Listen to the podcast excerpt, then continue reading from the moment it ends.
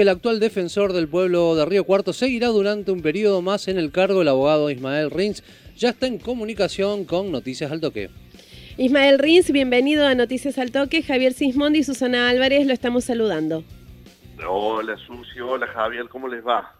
Buen día. El gusto es nuestro, Ismael, de tenerte al aire aquí en Noticias al Toque. Bueno, ¿qué significa para usted esta posibilidad de poder continuar al frente de la Defensoría del Pueblo? Bueno, la verdad que siempre es muy es muy bueno recibir estas noticias. Vos sabés, Javier, que eh, todavía queda esto, genera más certidumbre, pero bueno, siempre uno cuando está en esta posición eh, necesita esperar los tiempos que la política eh, precisa para poder, bueno, sentirse tranquilo del todo y poder articular de una manera, digamos, pensar en la nueva gestión implica que ya esté la elección realizada. Yo vuelvo a repetir, me parece que es una excelente noticia, es un tema que demuestra que hay un diálogo entre oficialismo y oposición y, que es muy importante para, todos los ciudadanos y ciudadanos de Ciudad Río Cuarto, pero bueno, hay que esperar también eh, que en el, mes de marzo se realicen las, las sesiones donde se produzca la, la elección, ¿no? Ismael, eh, ¿cuál es el logro más importante que consiguió en este tiempo y qué es lo que quedó por hacer? Mira, pues yo creo, eh, la verdad que la Defensoría siempre uno se enfoca en lo que queda por hacer, que, es realmente mucho, pero también creo que una de las, de las cuestiones más significativas que quedan por hacer es, explicar un poco el rol, eh, digamos, eh, cuál es el trabajo de la Defensoría, porque a veces se visibiliza la Defensoría como un ámbito de la solución del conflicto como un ámbito de, donde se tiene que dar la solución al problema. Y realmente la Defensoría del Pueblo es un, lugar, es una caja de resonancia donde eh, la problemática se puede plantear en la, en la arena de la solución, digamos, donde, eh, donde se encuentra, donde se empieza a buscar los caminos, pero básicamente no es un órgano eh, de control de, servicios públicos en general, no es un órgano de control de los servicios financieros, es un órgano que siempre está marcando los errores y diciéndole a eh, los distintos, digamos, organismos del Estado que tienen que funcionar, del Estado y muchas veces también de, de empresas privadas, ¿no? pero intentando buscar los caminos de la solución. Y en todo caso, recomendando cuál debería ser aquella solución.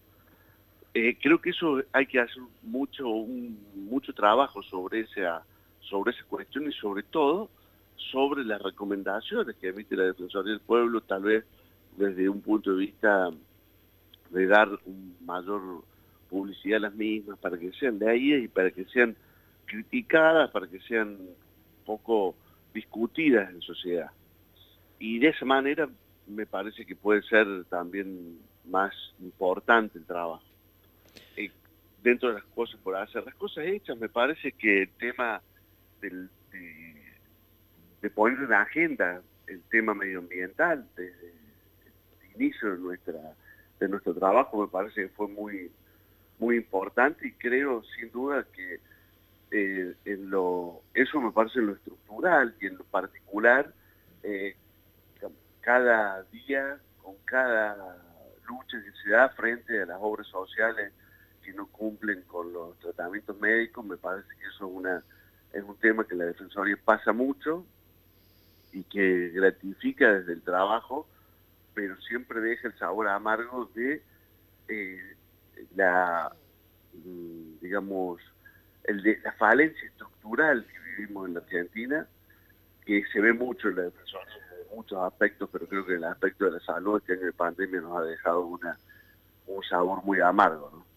Ismael, desde la Defensoría se ha iniciado acciones frente al ENACOM y contra Cablevisión por el incumplimiento con el DNU por no devolver el dinero mal cobrado como aumento.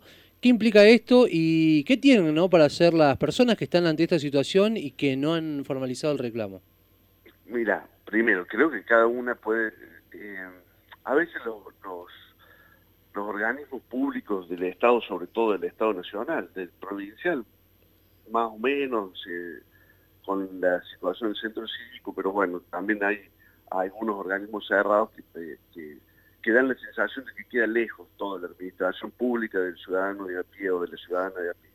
Entonces, la Defensoría tratamos de, eso, de poder canalizar ese reclamo que no se puede llevar adelante. El ENACOM tiene un formulario de denuncia dentro de su, sitio web que pareciera para las personas que están eh, dentro de la, digamos, de lo que no se considera brecha tecnológica es de muy fácil acceso. Pero para aquellas personas que están, eh, digamos, en el otro extremo, en el extremo, digamos, que está fuera, digamos, está fuera del sistema de la tecnología, es muy difícil, quedan muy lejos los organismos públicos de control. Entonces nosotros dimos aviso en ENACOM y dando cuenta de la situación que estaban pasando los usuarios y usuarias de cablevisión de Río Cuarto, a los fines de que esto sirva también como una prueba al momento de aplicar de aplicarle sanciones a la empresa. Ahora, también recomendamos que cada uno de los vecinos y vecinas haga el reclamo a través del ENACOM. Si no lo puede hacer, si no lo sabe hacer, que se acerque la Defensoría, nosotros le vamos a ayudar a llevar adelante ese reclamo para dejar sentados todos los reclamos individuales. Creo que eso es fundamental.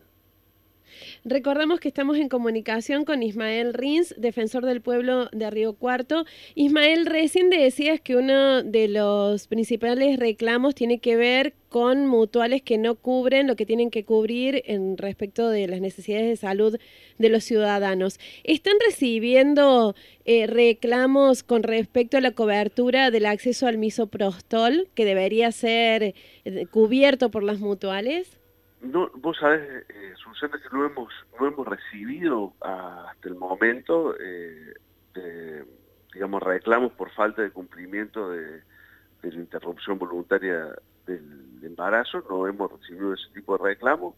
Eh, seguramente va a ser un, tema que de alguna manera nos va a llegar, digamos, en, esta lógica que uno se imagina de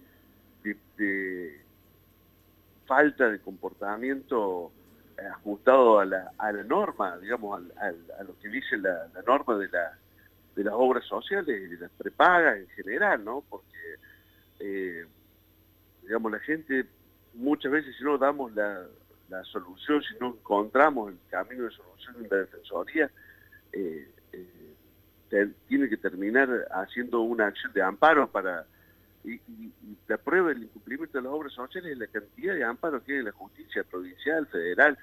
Realmente es, impresionante, ¿no? Eh, y, recordemos, y recordemos que los amparos es la expresión del incumplimiento grave de la obra social, ¿no? No del incumplimiento eh, mínimo. Nadie hace un amparo porque eh, no le están cubriendo el porcentaje de los remedios. A no ser que sea un remedio muy caro. Entonces, imagínense si eso pasa con lo que pasa, lo que pasa en, los tratamientos pequeños, ¿no? Claro. Ismael, eh, con lo que tiene que ver, ¿no? También con, los criterios de vacunación acá en Río Cuarto, ¿se ha plegado al, pedido de informe que se pidió por parte de la oposición con respecto a este tema?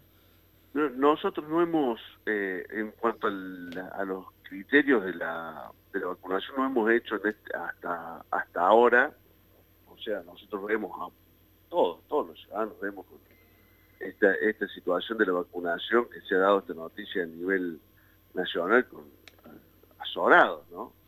Eh, uno mm, piensa que estas cosas, eh, bueno, es muy difícil imaginársela eh, así en abstracto. Pero bueno, no hemos, no hemos en la ciudad de Río Cuarto, eh, hasta el momento nosotros no hemos presentado ningún pedido de informe vinculado al tema de a, quién se ha vacunado, quién no se ha vacunado, cuál es el listado. Entendemos que eh, el bloque de oposición lo ha hecho. Vamos a esperar un poco a ver qué pasa con, con esa situación y a partir de allí veremos cuál es la, información con la que se cuenta y veremos qué caminos hay.